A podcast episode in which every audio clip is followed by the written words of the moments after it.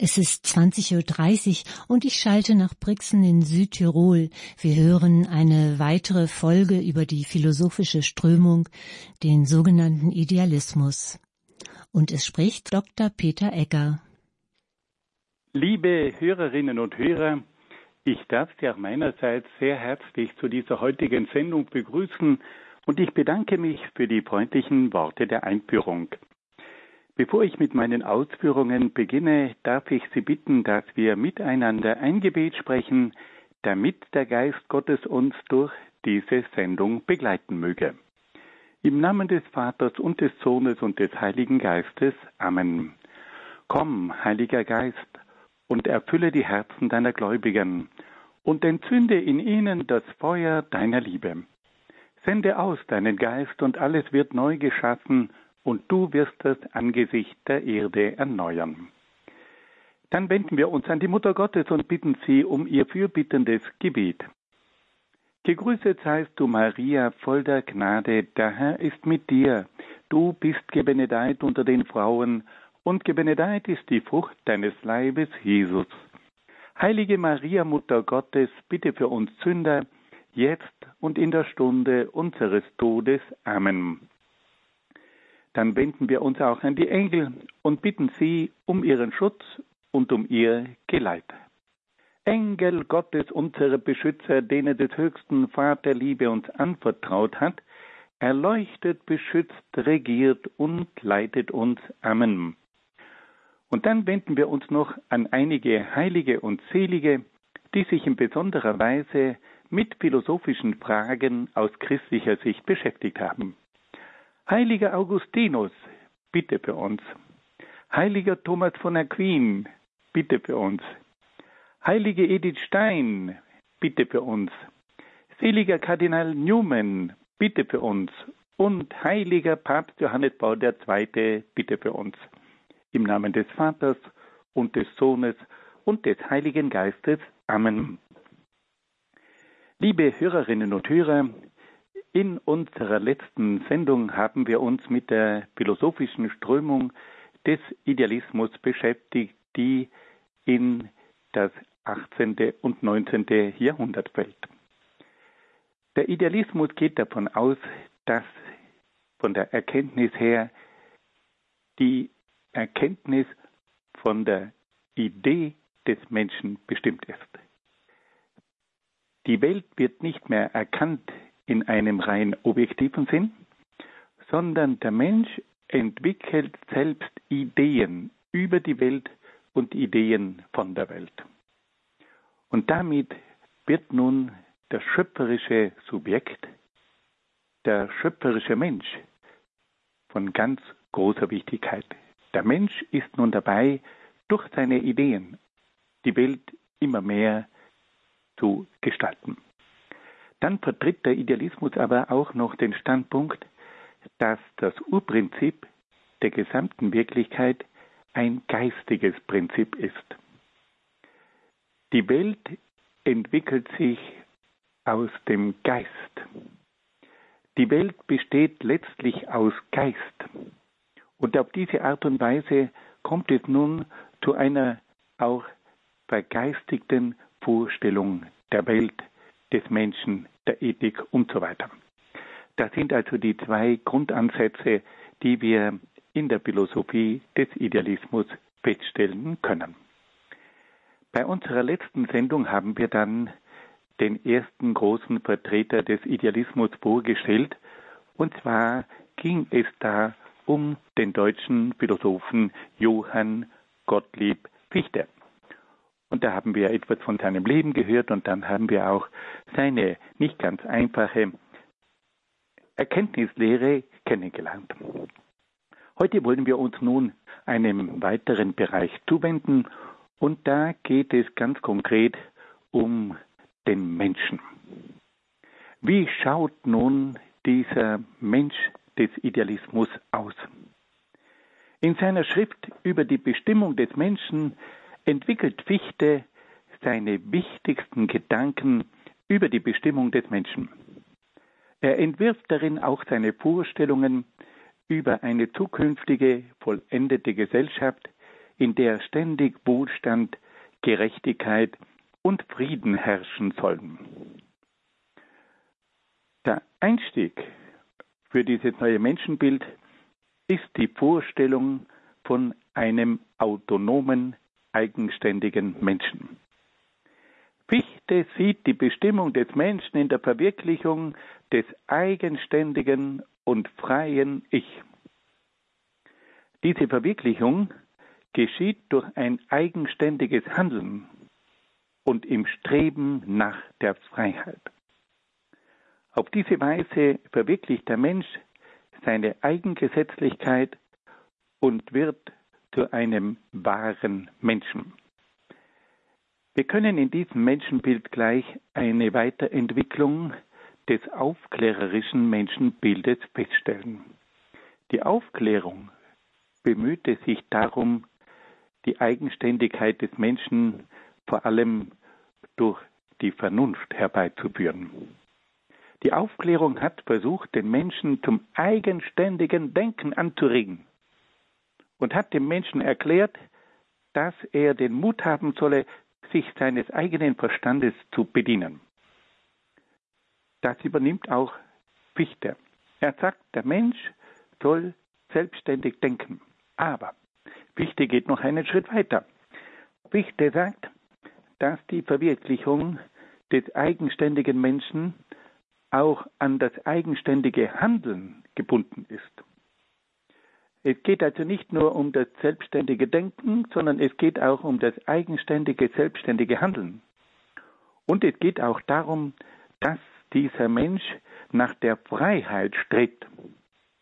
Die Freiheit besteht nach Fichte nicht nur im selbstständigen Denken, das dem Menschen die Freiheit verschafft, sondern die Freiheit besteht für Fichte auch in einem Ringen mit verschiedenen Hindernissen, die die Freiheit nicht möglich machen. Und da sagt nun Fichte, dass auch der Mensch mit sich selber kämpfen muss. Der Mensch ist immer wieder ein Gefangener seiner selbst und daher kann er kein freies Wesen sein. Er muss also auch sich darum bemühen, in seinem Inneren ein freier Mensch zu werden. Und dann gibt es da auch noch die verschiedenen gesellschaftlichen Hindernisse, die den Menschen daran hindern, ein freies Wesen zu sein. Wir sehen also, dass uns hier ein Mensch entgegentritt, der sich darum bemühen soll, ein eigenständiges und freies Ich zu entwickeln.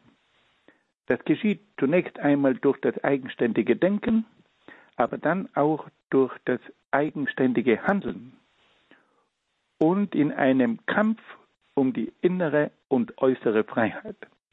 Und auf diese Art und Weise wird also der Mensch nach der Lehre von Fichte zu einem wahren Menschen. Dann zeigt Fichte noch einen weiteren Aspekt des idealistischen Menschenbildes auf. Er sagt, dass der Mensch sich darum bemühen muss,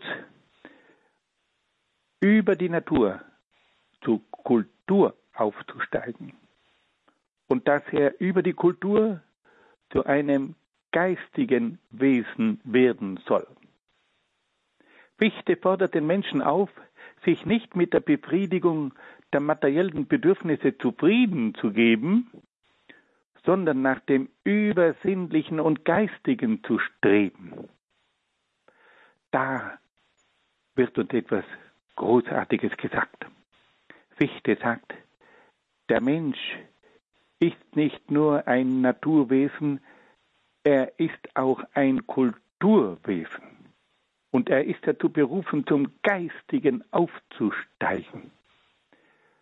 Also über die Natur zur Kultur und über die Kultur zu einem geistigen Menschsein. Da wird man sehr nachdenklich, weil wir hier einfach klar erkennen, dass die Bestimmung des Menschen darin besteht, zu einem geistigen Wesen aufzusteigen. Aber das ist wiederum mit einem Einsatz, mit einem Ringen verbunden.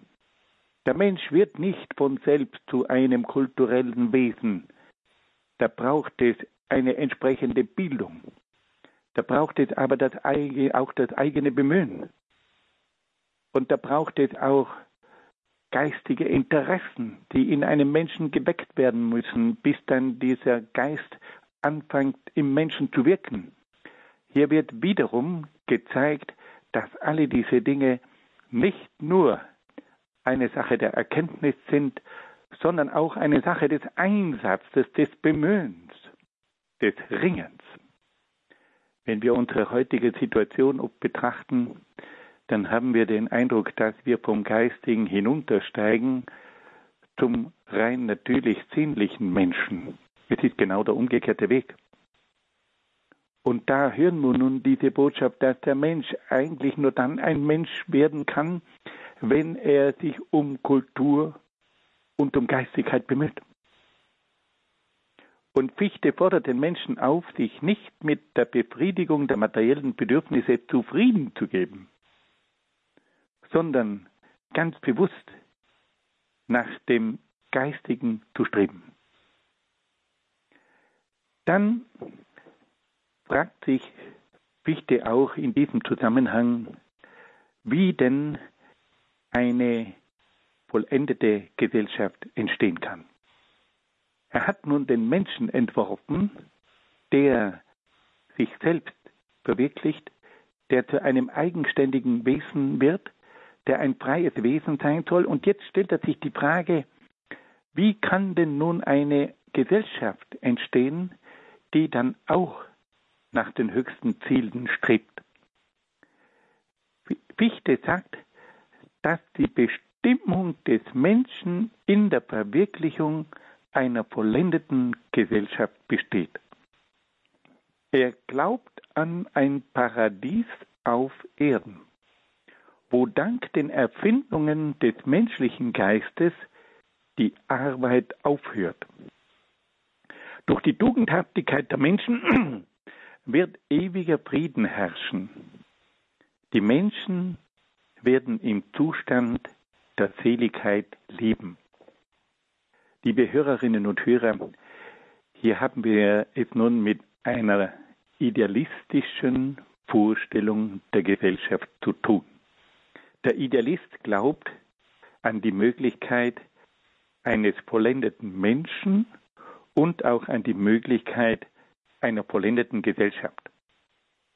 Es ist hier bei Fichte bereits die Rede vom Paradies auf Erden. Diese Formulierung werden wir dann bei Marx wieder antreffen und da werden wir dann auch einmal die Zusammenhänge zwischen Idealismus und Karl Marx kennenlernen. Er glaubt auch, dass durch die Erfindungen des menschlichen Geistes die Arbeit aufhört. Nun, diese Vorstellung ist nicht ganz neu. Man hat auch in der Renaissance schon davon geträumt, dass der Mensch durch seinen Erfindergeist imstande sein werde, die körperlichen Arbeiten weitgehend an Maschinen abgeben zu können. Es ist uns bekannt, dass mehrere große Genies in der Renaissancezeit im 15. und 16. Jahrhundert sich darum bemüht haben, Maschinen zu entwerfen, die dem Menschen die schwere körperliche Arbeit abnehmen sollten. Das hier ist gewissermaßen eine Fortsetzung von diesen Vorstellungen der Renaissance und wir müssen sagen, wir können heute ja wirklich feststellen, dass die Maschinen uns sehr viel an körperlicher Arbeit abnehmen. Aber dass deswegen die Arbeit aufhört, ich glaube, daran glaubt heute keiner mehr. Im Gegenteil, es wird immer schlimmer. Und schließlich sagt dann Fichte auch noch, dass die Tugendhaftigkeit des Menschen zu einem ewigen Frieden führen werde. Und auf diese Art und Weise werden die Menschen im Zustand der Seligkeit leben. Nun, wir leben heute 200 Jahre nach Fichte und wir müssen sagen, dieser Traum hat sich als Utopie herausgestellt. Aber es ist trotzdem sehr interessant, einmal dieses Menschenbild kennenzulernen. Es sind hier viele Ansätze, die durchaus beherzigenswert sind. Fassen wir es noch einmal ganz kurz zusammen. Fichte sagt also, dass die Bestimmung des Menschen darin liegt, dass er ein eigenständiges Ich werde. Und das ist möglich durch die Verwendung des eigenen Verstandes und damit des eigenen Denkens, aber vor allem auch durch das eigenständige Handeln und durch das Streben nach der Freiheit. Dann sagt Fichte, dass der Mensch dazu berufen sei, über die Natur zur Kultur und zum Geistwesen aufzusteigen. Der Mensch darf sich nicht damit zufrieden geben, dass er seine materiellen Bedürfnisse befriedigt, sondern er hat die Aufgabe, nach dem Übersinnlichen und Geistigen zu streben.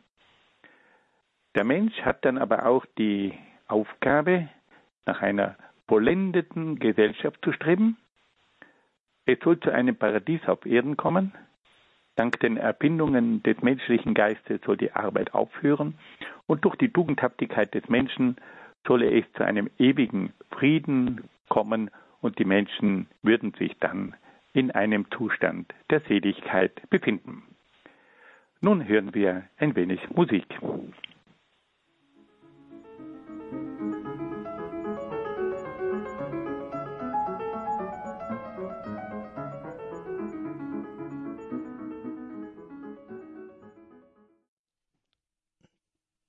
Einem weiteren Bereich in der Philosophie von Fichte übergehen und uns mit seiner Ethik beschäftigen. Bei der Ethik geht es also um die Moral des Menschen und da fragen wir uns, was hat uns da Fichte zu sagen? Die Ethik Fichtes wird zunächst vom Streben nach der Freiheit bestimmt. Freiheit bedeutet für Fichte, dass der Mensch von allen Trieben und Neigungen frei ist, die ihn daran hindern, nach der Ordnung der Vernunft zu leben. Der Mensch darf nicht von Neigungen, die auf die Lust, das Glücksgefühl und den eigenen Nutzen ausgerichtet sind, so bestimmt werden, dass er sich dem Geistigen nicht mehr öffnet. Fichte sagt, der Mensch muss sich einzig und allein von seinem Gewissen und seinem Pflichtgefühl leiten lassen. Fichte spricht hier ein Problem an, das wir alle kennen. Wir alle sind immer wieder von gewissen Neigungen geprägt und bestimmt. Diese Grundneigungen orientieren sich an der Lust, am Glücksgefühl und am eigenen Nutzen. Diese drei äh, Richtungen haben durchaus ihre Bedeutung und ihre Berechtigung. Aber sie sollten nicht der oberste Maßstab sein für das menschliche Verhalten. Der oberste Maßstab für das menschliche Verhalten muss das Gewissen und das Pflichtgefühl sein. Durch sein Wollen und Handeln soll der Mensch alle Widerstände überwinden, die ihm durch die Lust, das Glücksgefühl und durch den eigenen Nutzen erstehen können und ihn daran hindern, nach dem Gewissen und nach dem Pflichtgefühl zu leben. Das Ziel dieses Strebens ist die Freiheit, die in der vollkommenen Herrschaft der Vernunft und des Sittengesetzes besteht. In der vollendeten Freiheit besteht die Vollkommenheit des Menschen. Liebe Freunde, hier wird uns etwas mit großer Deutlichkeit gesagt, dass die Freiheit sich am Gewissen und am Pflichtgefühl orientieren muss und dass die Freiheit auch von der Vernunft und vom Sittengesetz bestimmt werden muss. Und da sagt uns Fichte eben, dass dieses Streben nach dem Gewissen und nach dem Pflichtgefühl und nach der Vernunft zu leben immer wieder in Frage gestellt werden kann durch ganz bestimmte Neigungen, die in eine andere Richtung gehen. Da ist das Gefühl der Lust, da ist das Glücksgefühl und das Gefühl des eigenen Nutzens und des eigenen Vorteils. Und diese drei Kräfte sind oft eine Gefährdung für ein Leben nach dem Gewissen und nach dem Pflichtgefühl und nach der Vernunft. Und da hat uns Fichte tatsächlich einiges zu sagen, weil wir nämlich feststellen können, dass gerade in unserer Gesellschaft ob das Lustgefühl, das Genussgefühl sehr stark vorherrscht. Und dass der Mensch immer wieder nach einem ekstatischen Glücksgefühl strebt. Und dass der Mensch sehr oft seinen eigenen Vorteil und Nutzen über die Moral stellt. Diese Aussagen von Fichte, die haben uns auch heute noch eine ganze Menge zu sagen. Also, Fichte sagt, dass das Ziel der Ethik das Streben nach der Freiheit sein muss. Diese Freiheit muss aber zunächst einmal sich darum bemühen, von allen Trieben und Neigungen frei zu sein, die es daran hindern, nach der Ordnung der Vernunft zu leben. Und Fichte sagt uns ganz deutlich, dass es hier vor allem drei Neigungen sind, die diese, dieses Streben nach Freiheit behindern. Die Neigung, die von der Lust, die Neigung, die vom Glücksgefühl und die Neigung, die vom eigenen Nutzen bestimmt ist. Fichte sagt uns, dass wir gewisse Maßstäbe zu beachten haben, die höher sind als diese Neigungen.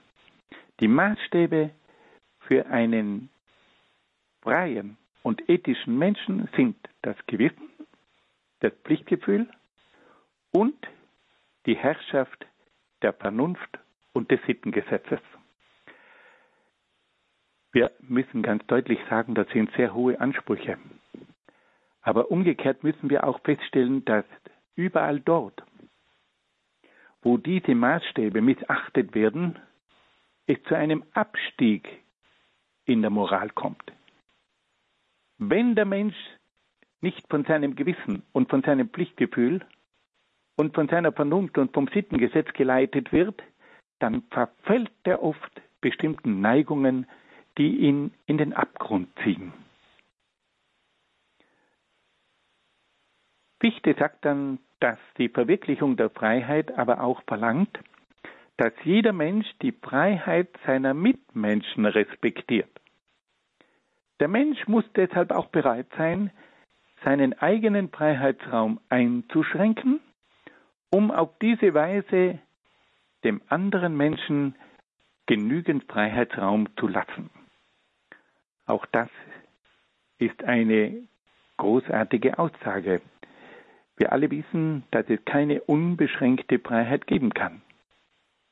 Meine Freiheit hört dort auf, wo die Freiheit des anderen beginnt. Und wir alle müssen immer wieder Rücksicht nehmen, wir müssen uns auch einschränken, damit jeder Mensch genügend Freiraum hat. Dann kommen wir noch zu einem weiteren Schwerpunkt in der Ethik von Fichte. Fichte sagt, dass die Ethik auch durch den Dienst an der Gemeinschaft gekennzeichnet ist.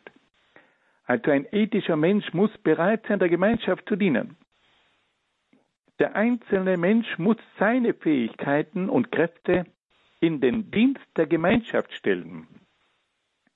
Er muss sich in menschlicher und moralischer Hinsicht bewähren und sich um echte, echte Tugendhaftigkeit bemühen. Auf diese Weise erlangt der Mensch seine eigene Freiheit und verhilft auch den anderen Menschen zu ihrer Freiheit. Also der zweite Schwerpunkt der Ethik ist der Dienst an der Gemeinschaft. Und jeder hat bestimmte Fähigkeiten, die nicht ihm gehören, sondern die mit dem Auftrag verbunden sind, den anderen Menschen zu dienen. Ich habe meine Fähigkeiten für andere Menschen.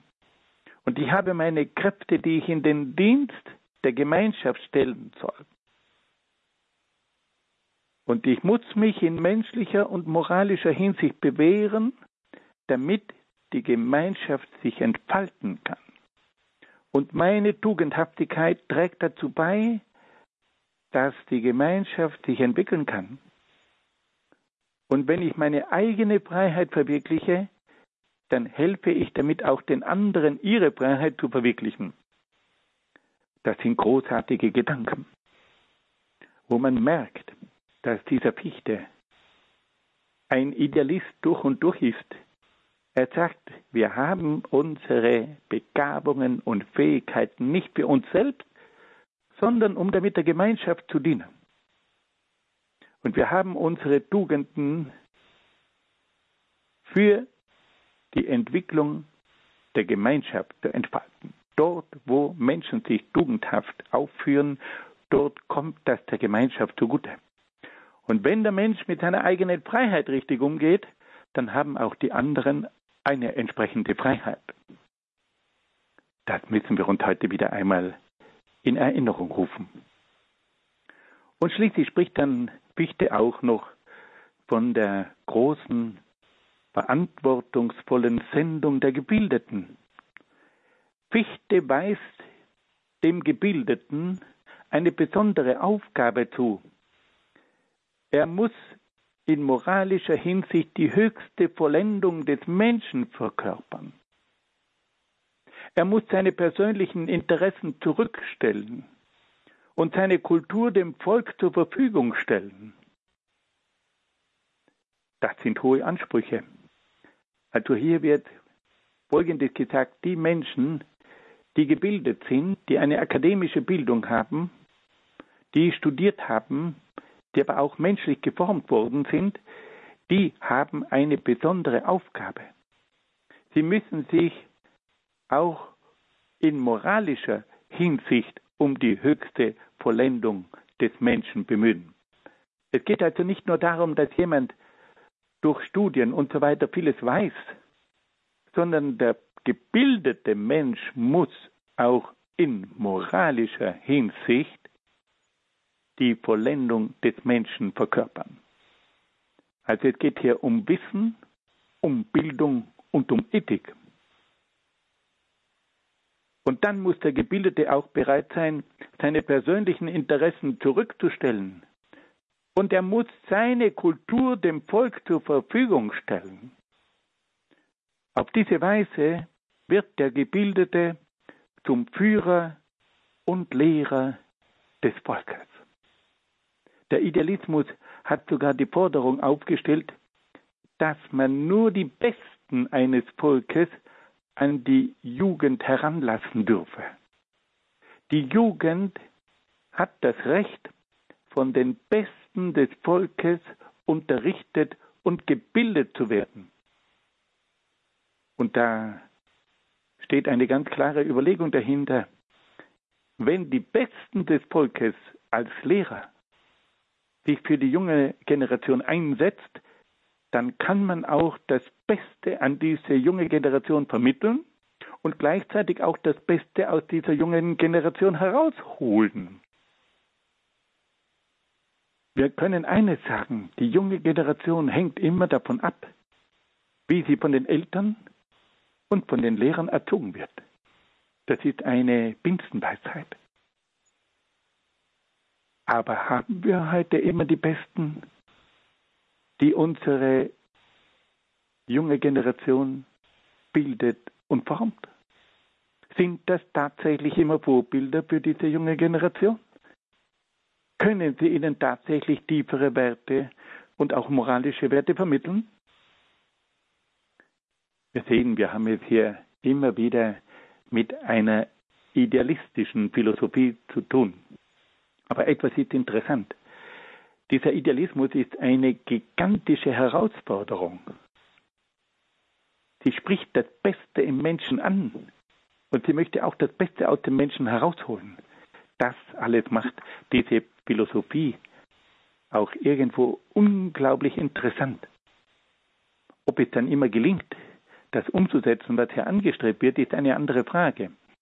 Aber es werden zumindest einmal Kräfte freigesetzt, nach diesen Idealen zu streben.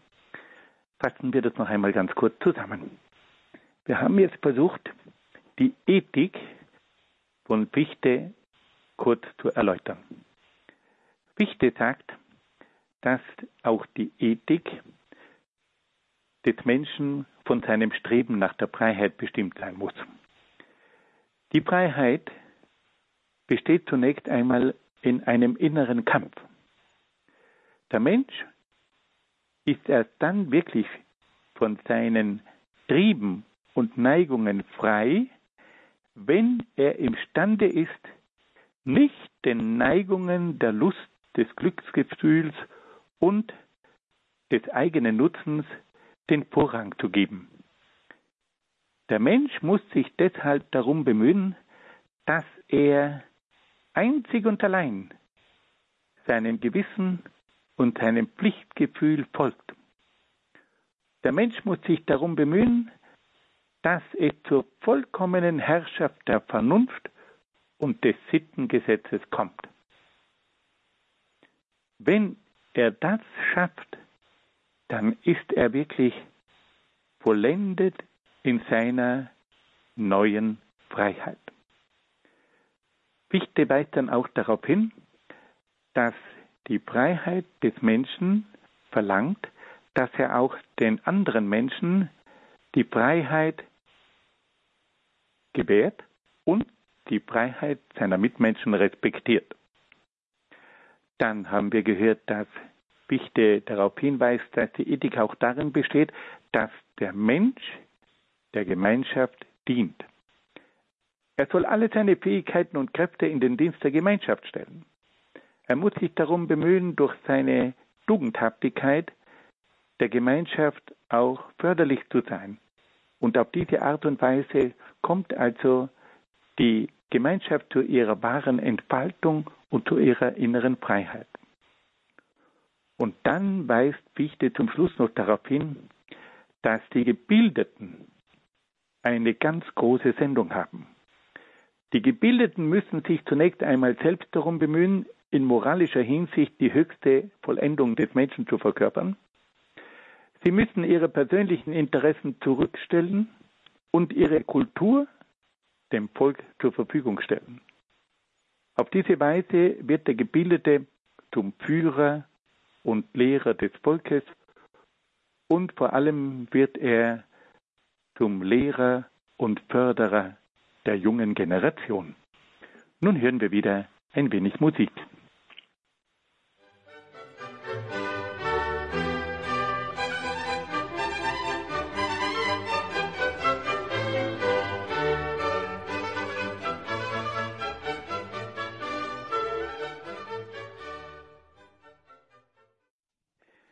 Liebe Hörerinnen und Hörer, wir kommen nun zu einem weiteren Schwerpunkt in der Philosophie von Fichte. Und zwar geht es da ganz konkret um die Vorstellungen Fichtes über den Staat.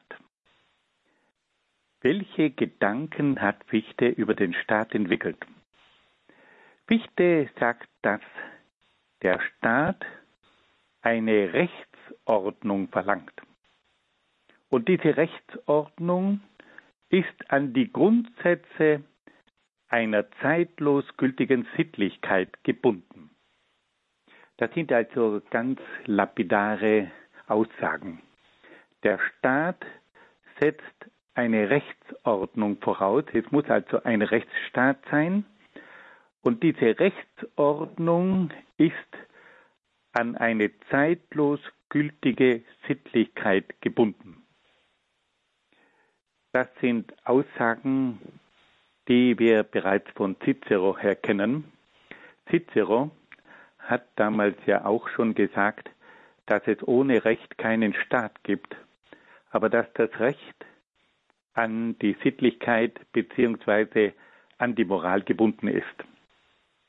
Die Idealisten kannten die antiken Philosophen in und auswendig. Und haben sich sehr viel mit den griechischen und lateinischen Philosophen beschäftigt. Und hier können wir auch die Spuren von Ciceros Denken über den Staat äh, spüren, weil wir hier Gedanken aus der Antike in diesen Ausführungen von Fichte wiedererkennen. Dann sagt aber Fichte etwas sehr Interessantes. Die Gesetze des Staates müssen durch die Zustimmung der Bürger legitimiert werden. Und hier wendet sich Fichte ganz deutlich gegen einen absolutistischen Staat, wo der König selbst die Gesetze festlegen kann. Fichte sagt, die Gesetze des Staates müssen durch die Zustimmung der Bürger legitimiert werden. Die Bürger sind dann allerdings verpflichtet, der von ihnen beschlossenen Rechtsordnung auch Gehorsam zu leisten. Und das sind zwei fundamentale Aussagen. Auf der einen Seite sollen also die Gesetze durch die Bürger legitimiert werden. Die Bürger sollen diesen Gesetzen zustimmen. Aber dann sind sie auch verpflichtet, der von ihnen bestimmten Rechtsordnung Gehorsam zu leisten. Sie können also nicht zuerst Gesetze aufstellen und sich nicht daran halten. Dann sagt Fichte noch etwas Grundlegendes über die Aufgaben des Staates. Der Staat hat nach Fichte die Aufgabe, die Freiheit des Einzelnen zu garantieren. Nur der Staat kann die Rechte der einzelnen Bürger gegen die Übergriffe der Reichen und Mächtigen schützen. Diese Vorstellung Fichtes richtet sich gegen den Liberalismus, der den Staat weitgehend abgeschafft hat und dadurch die Ausbeutung der Schwächeren durch die unkontrollierten Stärkeren gefördert hat. Wir sehen immer wieder, steht dieser Begriff der Freiheit im Raum. Und Fichte weist nun dem Staat die Aufgabe zu, dass er die Freiheit des Einzelnen zu garantieren hat. Nur der Staat kann nach Fichte die Rechte der einzelnen Bürger gegen die Übergriffe der Reichen und Mächtigen schützen. Fichte hat hier die liberale Staatsordnung vor Augen, die sich vor allem im angelsächsischen Raum ausgebildet hatte und wo der Staat nur noch ein Nachtwächterstaat war. Das ist eine ironische Bemerkung. Was meint man denn mit dem Nachtwächterstaat? Der Staat zieht sich zurück nur am Abend, wenn die Bürger nach Hause gehen und vielleicht schon ein bisschen angetrunken sind, dann kommt der Nachtwächter und begleitet sie noch freundlich bis zur Haustüre. Also die Aufgabe des Staates beschränkt sich auf solche Dienste, aber die eigentlichen Aufgaben übernimmt der Staat eben nicht. Er zieht sich zurück, er überlässt die Wirtschaft den privaten Unternehmen. Und auf diese Art und Weise kommt es immer wieder zu Ungerechtigkeiten und auf diese Art und Weise wird vor allem die Freiheit in Frage gestellt. Und nun kommt Fichte und sagt, der Staat darf sich nicht zurückziehen. Der Staat hat Aufgaben zu übernehmen. Der Staat muss regieren, der Staat muss für Sicherheit sorgen, der Staat muss aber auch für Freiheit sorgen und er muss vor allem die sozial Schwächeren entsprechend schützen. Also der Staat hat die Aufgabe, die Garantie für die Freiheit der Bürger zu übernehmen. Ein weiterer Schwerpunkt. In seinem Werk Der geschlossene Handelsstaat fordert Fichte, dass der Staat die gesamte Organisation der Wirtschaft in die Hand nehmen soll. Nur auf diese Weise kann nämlich jedem Bürger der gerechte Anteil zugeteilt werden, der ihm durch seine Arbeit für das Gemeinwohl zusteht. Aus diesem Grund muss der Staat auch den Handel kontrollieren und Einfuhr und Ausfuhr selbst regeln. Der Staat hat also die Aufgabe, gewissermaßen die Wirtschaft in die Hand zu nehmen. Fichte wendet sich auch im Bereich der Wirtschaft gegen den Liberalismus, der durch seine freie Marktwirtschaft zu ungerechten Löhnen und zur Ausbeutung der Schwächeren geführt hat. Fichte setzt an die Stelle der liberalen Marktwirtschaft eine sozialistische staatliche Planwirtschaft und will dadurch die soziale Gerechtigkeit sichern. Ein dritter Punkt. Der Staat hat auch die Aufgabe, die Jugend nach einem einheitlichen Plan zu erziehen. Staatliche Erzieher sollen sich darum bemühen, die Jugendlichen zu Menschen zu erziehen, die dem Gemeinwohl dienen. Das Ziel der Erziehung ist der gute Staatsbürger. Fichte wendet sich also auch im Bereich der Erziehung gegen den Liberalismus, der die individuelle Erziehung im Interesse des Einzelnen gefördert hat. Fichte strebt eine einheitliche staatliche Erziehung im Interesse des Gemeinwohls an. Liebe Hörerinnen und Hörer, ich glaube, wir haben alle verstanden, dass hier Gedanken entwickelt werden, die bis in die heutige Zeit von größter Bedeutung sind. Fichte beginnt seine Staatslehre zunächst einmal damit, dass er sagt, ein Staat braucht eine Rechtsordnung. Ohne Recht gibt es keine Ordnung. Aber diese Rechtsordnung muss an das zeitlos gültige Sittengesetz gebunden sein. Wenn wir da mal unsere heutige Rechtsordnung anschauen, dann müssen wir sagen, da ist von einer zeitlos gültigen Sittlichkeit nichts mehr zu beobachten. Im Gegenteil. Wir haben die zeitlos gültigen Werte in den letzten Jahrzehnten systematisch abgebaut.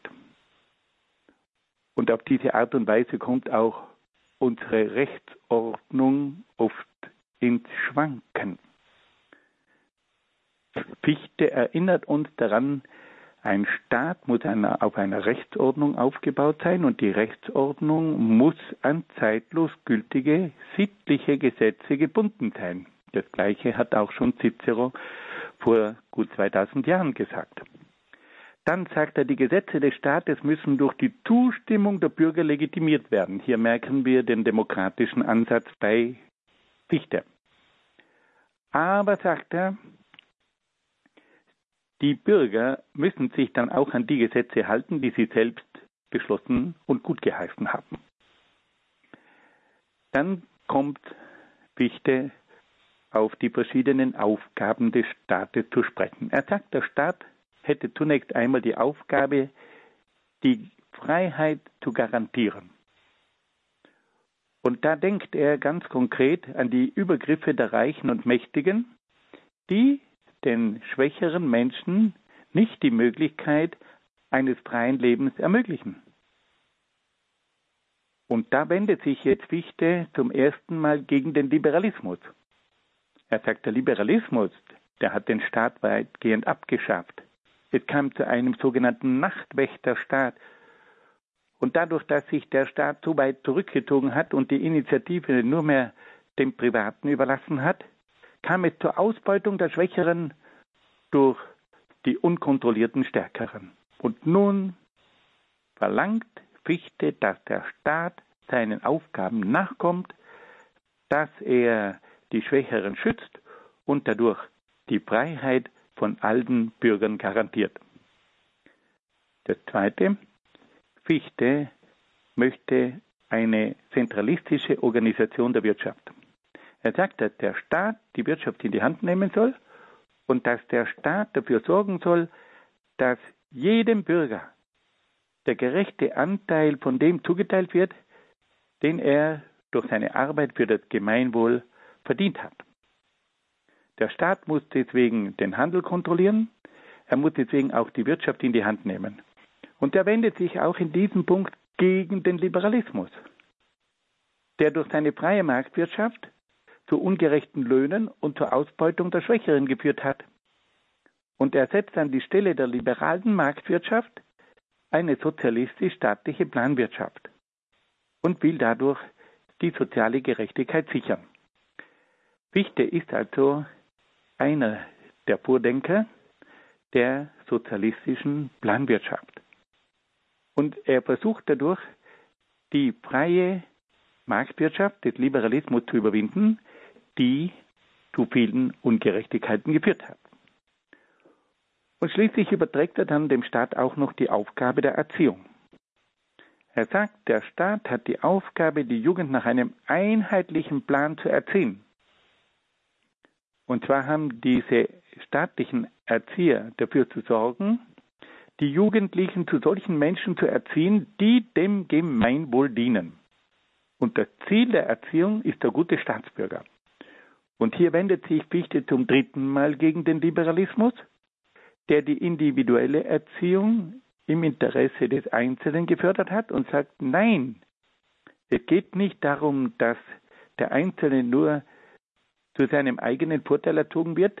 Der Einzelne muss so erzogen werden, dass er dann dem Gemeinwohl dient, nach den Vorstellungen der idealistischen Ethik. Fichte strebt eine einheitliche staatliche Erziehung im Interesse des Gemeinwohls an. Nun hören wir wieder ein wenig Musik.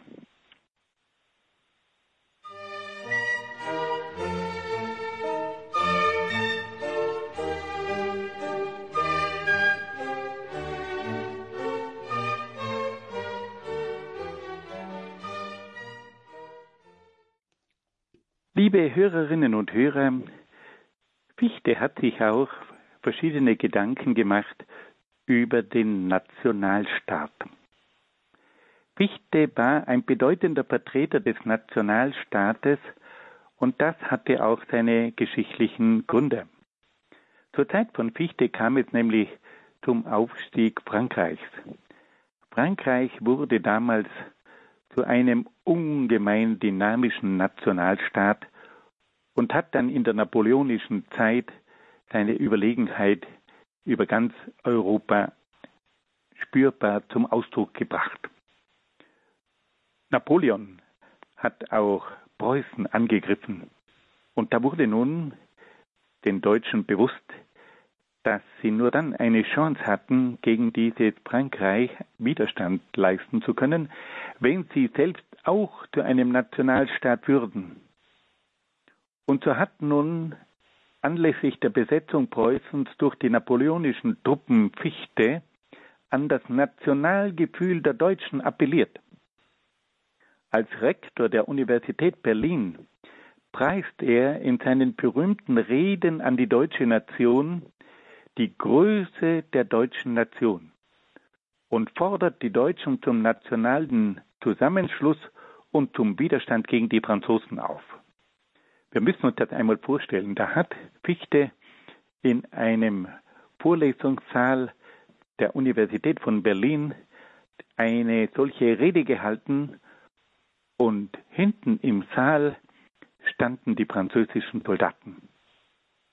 Die haben vielleicht nicht alles verstanden, was Fichte gesagt hat, aber der Mann hatte den Mut, in Anwesenheit französischer Soldaten zu seinen Studenten klar und deutlich zu sprechen und er appellierte an ihr Nationalgefühl. Im Rahmen seiner berühmten Reden spricht Fichte vom Primat, also vom Vorrang der deutschen Nation, die zur Führung der anderen Nationen berufen sei. Fichte begründet diesen Vorrang damit, dass die deutsche Nation als einzige die Reinheit der Sprache, des Charakters und der Religion bewahrt habe. Fichte beruft sich dabei vor allem auf Luther und sagt, dass Luther die ursprüngliche Religion wiederhergestellt hätte. Er sagt aber auch, dass diese Überlegenheit der Deutschen auf die Überlegenheit der deutschen Sprache und der deutschen Kultur zurückzuführen sei. Hier schlägt nun Fichte Töne an, die auch etwas Unheimliches an sich haben. Man kann verstehen, dass angesichts dieser schwierigen Situation Preußen wird von Napoleon besetzt, das Nationalgefühl der Deutschen hier wirklich jetzt sich immer mehr spürbar macht. Aber es ist dann doch immer sehr gewagt, wenn man vom Vorrang der eigenen Kultur und der eigenen Nation gegenüber anderen Nationen spricht. Wir alle wissen, dass unsere deutsche Kultur eine große Kultur ist. Und wir können auch stolz sein auf unsere kulturellen Leistungen. Und wir wissen, dass die deutsche Sprache Möglichkeiten hat, die unglaublich sind. Aber es ist immer wieder gut, wenn man gerade im Bewusstsein der eigenen Kultur sich mit großer Demut und Freundschaft an die anderen Nationen wendet. Wir kommen noch zu einem letzten Punkt. Was sagt Fichte über die Religion? Und da kommen wir nun zu einem Punkt, der nachdenklich stimmt. Fichte setzt die Religion mit dem Sittengesetz und mit der moralischen Weltordnung gleich. Für Fichte besteht daher die Religion im sittlichen Handeln. Wer sittlich handelt, ist auch schon religiös. Die wahre Religion besteht in einem freudigen Rechttun, wie das damals formuliert wurde. Während bei Immanuel Kant die Religion noch auf dem Glauben an Gott beruhte, der als oberste Autorität der Absicherung der Moral diente, besteht für Religion, für äh, die Religion für Fichte schlicht und einfach in der Beachtung und Befolgung des Sittengesetzes. Wer moralisch handelt und das Rechte tut, ist daher nach Fichte religiös. Damit wird aber die eigentliche Religion abgeschafft. Religion besteht dann nur noch in einem ethischen Handeln. Kant hat noch an Gott geglaubt. Ob Fichte noch an Gott glaubte, da stellt sich so manche Frage. Wir können nämlich feststellen, dass Fichte in seinen Ausführungen über die Religion zu folgender Lehre kommt. Fichte lehrt, dass das Sittengesetz im Menschen ist und dass daher Gott, der ja mit dem Sittengesetz identisch ist, im Menschen sein muss. Also wenn das Sittengesetz die Religion verkörpert und das Sittengesetz im Menschen ist, dann ist durch das Sittengesetz Gott auch schon im Menschen. Das hat aber zur Folge, dass Gott und der Mensch zusammenfallen und dass der Mensch selbst Gott ist. Auf diese Weise gelangt Fichte zur berühmten Formel Gott in mir. Das ist natürlich eine Vorstellung, über die viel diskutiert worden ist. Ist die Moral tatsächlich nur ein Sittengesetz? Wir können das aus christlicher Sicht absolut nicht akzeptieren. Die Religion ist mit Gott verbunden. Und dieser Gott führt dann zu einem Sittengesetz. Aber das Sittengesetz selbst ist noch nicht das Göttliche. Die Religion ist aus christlicher Sicht an Gott gebunden. Und dieser Gott ist ein transzendenter Gott, der die Welt übersteigt. Und damit kann Gott niemals im Menschen sein. Und dadurch ist auch der Mensch selbst nie göttlich. Und jeder, der den Menschen auch nur ein bisschen mit realistischen Augen betrachtet, kann feststellen, dass Gott nicht in ihm ist und dass er selbst nicht göttlich ist. Hier sehen wir bei Fichte eine Entwicklung, die sich dann später noch als sehr problematisch erweisen wird. Fassen wir das noch einmal ganz kurz zusammen. Wir haben also heute einige Punkte aus der Philosophie von Fichte kennengelernt. Da ging es zunächst einmal um das Wesen und die Bestimmung des Menschen. Der Mensch soll sich darum bemühen, dass er ein eigenständiges Ich wird. Dieses eigenständige Ich soll durch das Denken, durch das Handeln und durch das Streben nach Freiheit verwirklicht werden. Der Mensch soll sich bemühen um einen Aufstieg, der von der Natur über die Kultur zu einem geistigen Wesen führt. Der Mensch soll sich dann auch einsetzen für die Vollendung der Gesellschaft mit Hilfe seiner Kreativität, mit Hilfe seiner Tugendhaftigkeit soll es zu einer friedvollen Gesellschaft kommen. Dann hat Fichte auch noch Grundgedanken entwickelt über die Ethik. Die Ethik verwirklicht sich vor allem im Streben nach der Freiheit. Die Freiheit ist aber an das Gewissen, an das Pflichtgefühl und an die Vernunft gebunden. Die Ethik verpflichtet den Menschen auch, dem, der Gemeinschaft zu dienen, und das gilt in besonderer Weise für die Gebildeten. Dann hat Fichte auch noch vom Staat gesprochen. Er sagt, der Staat baut auf einer Rechtsordnung auf. Die Rechtsordnung muss aber an zeitlos gültige sittliche Werte gebunden sein. Es verlangt, es braucht die Zustimmung der Bürger, aber die Bürger müssen dann auch bereit sein, die festgelegten Gesetze zu respektieren. Dann sieht Fichte im Staat den Garanten der Freiheit, dann sieht er im Staat den Träger der Wirtschaft und schließlich auch den Träger der Erziehung. Fichte hat dann auch den Gedanken eines Nationalstaates entwickelt, vor allem in dieser schwierigen Zeit der napoleonischen Besetzung, und er spricht dann vom Primat der deutschen Nation, der vor allem durch die Sprache, durch den Charakter und durch die Religion legitimiert sei. Und schließlich spricht er dann noch von der Religion, die er auf Moral reduziert.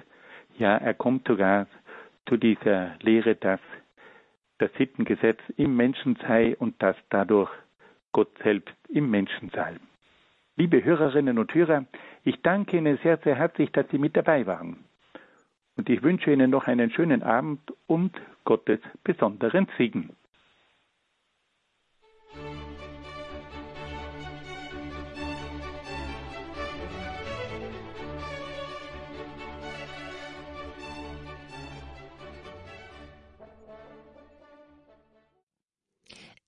Es ist 21.37 Uhr und wir hörten gerade Dr. Peter Egger in Brixen in Südtirol hier bei Radio Horeb. Er sprach in der Sendereihe Grundkurs Philosophie über die philosophische Strömung, den sogenannten Idealismus und heute insbesondere über einen ihrer Vertreter, den Philosophen Johann Gottlieb Fichte. Diese Sendung können Sie ab Montag bei unserem CD-Dienst bestellen oder als Podcast auf der Homepage www.horeb.org herunterladen oder auch dort einhören.